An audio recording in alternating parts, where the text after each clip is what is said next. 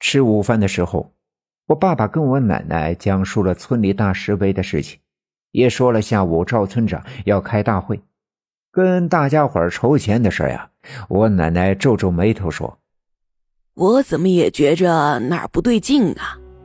不过这样的事儿啊，我不怎么懂。”我爸爸点点头说：“希望是我们想的太多了。要是刘家镇真的像省城的人说的那样，没准呀是好事。”我奶奶也点了点头。突然，她好像想起了什么，对我爸爸说：“哎呀！”如果那伙人真的像你担心的那样是骗子，那白小娟他们爷俩坐了他们的车去了县城，不会出什么意外吧？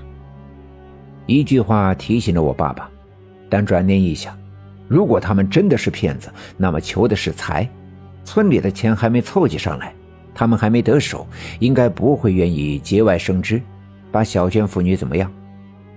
其实，最令我奶奶放心不下的。仍然是我爷爷迷失在坟营地的那个魂魄。小军的头七已过，按理说便没什么再纠缠我爷爷的，应该是找回魂魄最好的机会。于是吃过午饭，我爸爸就要去村部上班的时候，我奶奶嘱咐他回来的时候记得在李文丽的商店买一张大红纸。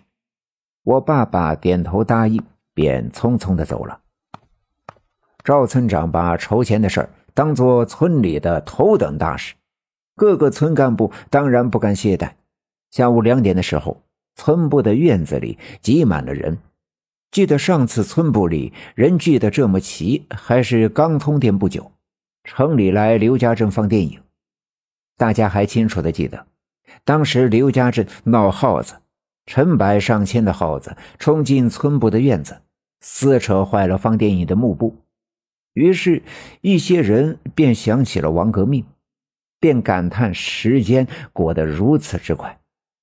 一转眼，王革命失踪大半年了，去了柳树沟那种邪门的地方，想必是凶多吉少。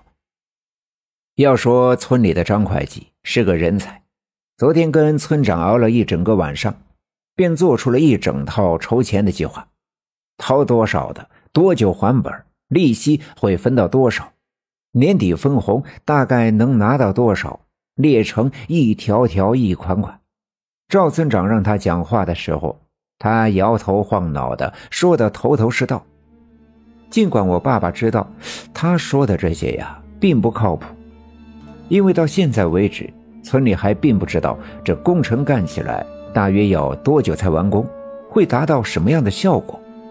既然这个确定不了，这本期啊，利息啊，分红啊，都只是幻想。但事已至此，也不能再说什么，只希望这一切都能顺利。赵村长和张会计分别讲完，人群里一阵骚动。要说这几年刘家镇风调雨顺，收成不错，家家户户手里都有点闲钱，胆子大的，脑子活的。开始盘算张会计的话，心里开始算账。那些胆小的便交头接耳，都想看看其他人的意思。李文丽抱着肩膀，双手插进袖子，靠在人群外的院墙边上。有人眼尖看见了他，打趣道：“李文丽啊，你在村部开了这么多年的小卖部，手里有的是闲钱，不如你就掏一份。”年后一算账，你就大赚了一笔啊！李文丽笑了笑，连忙摆手：“我哪有钱？我哪有钱？”其实村里最有钱的，莫过于白胜利和刘耀宗。白胜利今天没参加会议，大家猜想可能是前阵子买三皇子的院子钱都花出去了，而刘耀宗首当其冲，当场表态愿意掏钱。一来是村干部开小会的时候，赵村长已经讲明白了这件事的好处。再说自己本来就是村委会的，当然要带个头。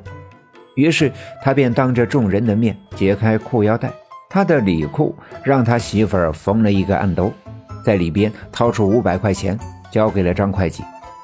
村长和张会计带头鼓掌，并亲手给他戴上了大红花。村民们也跟着鼓掌，现场气氛十分热烈。大家伙一看，村里心眼最多的刘耀宗都掏了钱，想必这事儿没什么插头。一些手头宽裕的，便纷纷表示愿意参与。离得近的转身回家取钱，离得远的也赶紧到张会计那儿领了个条子，答应晚点就送过来，免得到时候没了名额。于是，没等到吃晚饭的时候，就凑了整整一万七千多块钱。赵村长喜上眉梢，因为这已经超出了自己和张会计的计划。这一万七千块钱，加上前阵子村里拍卖三荒子房子的钱，基本就够了。于是让张会计把钱收好后，锁进了村部的柜子里。赵村长到小分队的屋子，拎起我爸爸的那根步枪，搬了一把椅子，就放在村部办公室的屋子中央，往椅子上一坐，亲自把守这笔巨款。我爸爸又派了几个小分队员在外面值班，以确保万无一失。等人群散去，赵村长在口袋里掏出宋教授给他的那个纸条，拿起电话。本集已经播讲完毕，感谢您的收听。欲知后事如何，且听下回分解。